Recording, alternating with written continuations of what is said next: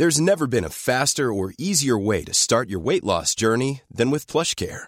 PlushCare accepts most insurance plans and gives you online access to board-certified physicians who can prescribe FDA-approved weight loss medications like Wigovi and Zepbound for those who qualify. Take charge of your health and speak with a board-certified physician about a weight loss plan that's right for you.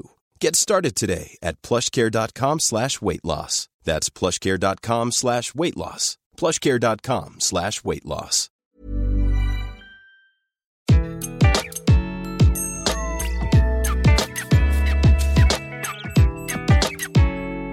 Bonjour, je suis Gaël Châtelain, bienvenue sur mon podcast Happy Work, le podcast qui va vous parler de bien-être au travail et surtout de la manière dont vous allez pouvoir l'améliorer chaque jour. Cette semaine, je vais vous donner les 5 clés de la confiance en vous-même. Pas une recette miracle ni un truc de gourou illuminé, non, non, des clés très très concrètes que je m'applique à moi-même depuis des années et que j'aime à partager car je crois qu'elles fonctionnent plutôt pas mal. Cette semaine, j'ai également décidé de commencer cet épisode de Happy Work par une citation de Roman Price, un auteur et consultant américain.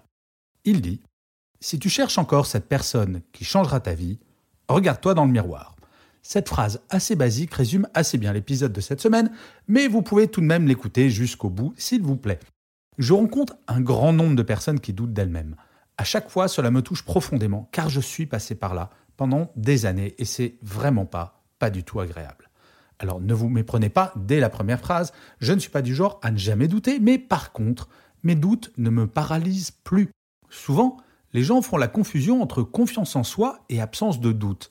Pour ne pas avoir de doute, jamais, il faut être un sacré mythomane ou un psychopathe.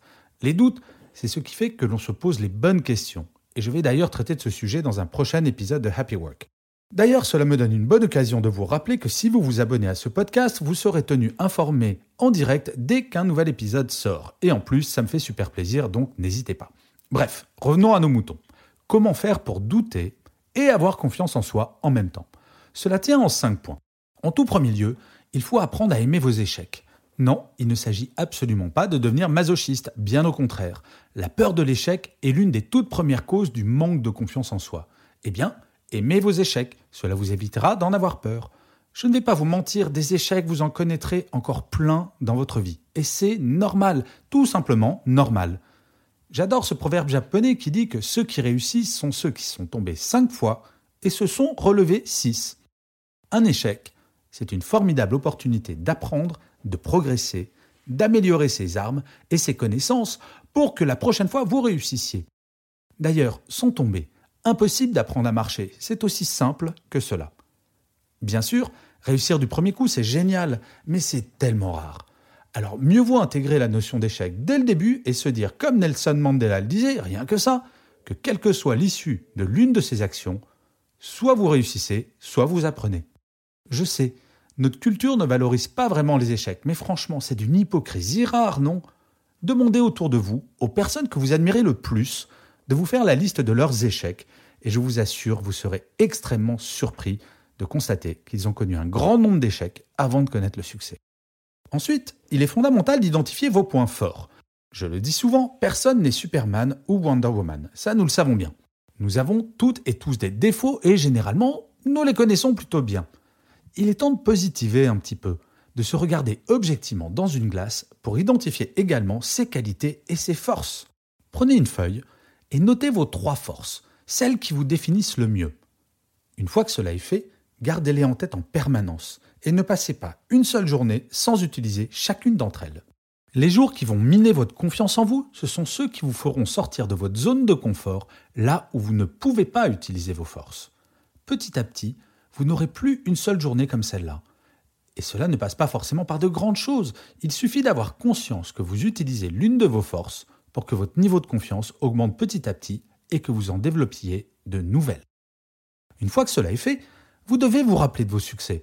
Nous avons, nous, êtres humains, une terrible tendance à mieux retenir nos échecs que nos succès, le négatif plutôt que le positif. Luttez contre cela et faites-vous un carnet de vos succès. Chaque jour, notez ce dont vous êtes le plus fier. Encore une fois, inutile que ce soit le fait d'avoir escaladé le mont Everest. Les petits ruisseaux font les grandes rivières, comme on dit. Vos petits succès, les uns après les autres, vous aideront à construire suffisamment de confiance pour aller chercher les grands. Encore faut-il ne pas les oublier alors. Notez-les Et de temps en temps, relisez-les. Vous verrez que sans le vouloir, vous en aurez oublié et que cela vous fera un bien fou de vous en souvenir à nouveau. De plus, cela vous évitera de faire une erreur extrêmement commune, celle de vous comparer aux autres. Et ça, c'est à proscrire. On trouve toujours plus brillant, plus fort, plus intelligent ou plus beau que nous.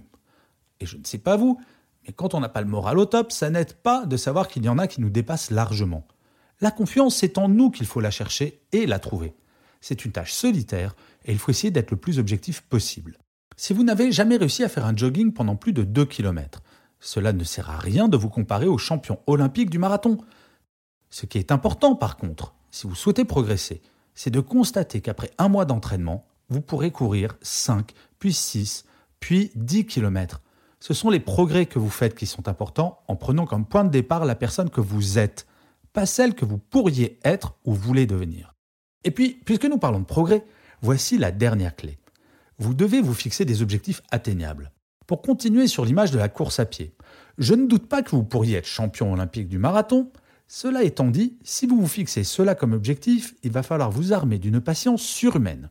Se fixer des objectifs atteignables, c'est motivant et cela booste la confiance en soi. Si je prends cet exemple de la course à pied, c'est parce que c'est quelque chose que j'ai fait. Je courais avec la même aisance que celle d'un fer à repasser il y a quelques années. Je voulais impérativement pouvoir courir tous les jours 5 km. Ne me demandez pas pourquoi, c'était mon objectif. J'ai pris mon temps, j'y suis allé progressivement, sans me faire trop violence, et aujourd'hui, chaque semaine, j'améliore mon temps sur ces 5 km en courant, alors qu'au début, je faisais la moitié du parcours en marchant. En conclusion, la confiance en soi donne des ailes. Je sais, c'est une évidence, mais je lis trop de bêtises sur ce sujet qui vont essayer de vous faire croire que c'est une mission longue et complexe pour arriver à reprendre confiance en vous-même. N'écoutez pas ces gens. Nous avons toutes et tous potentiellement confiance en nous-mêmes, et je l'affirme, il suffit de le décider pour commencer le chemin qui vous mènera à cette confiance. Les limites les plus dures et féroces que nous avons dans notre vie, ce sont souvent celles que nous nous fixons. Si vous voulez que cela change, décidez-le dès la fin de ce podcast. Et d'ailleurs, je vous remercie mille fois d'avoir écouté cet épisode de Happy Work. Je vous dis à la semaine prochaine et d'ici là, prenez soin de vous. Flexibility is great. That's why there's yoga. Flexibility for your insurance coverage is great too. That's why there's United Healthcare Insurance Plans.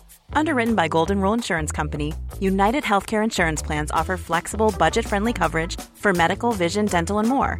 One of these plans may be right for you if you're, say, between jobs, coming off your parents' plan, turning a side hustle into a full hustle, or even missed open enrollment.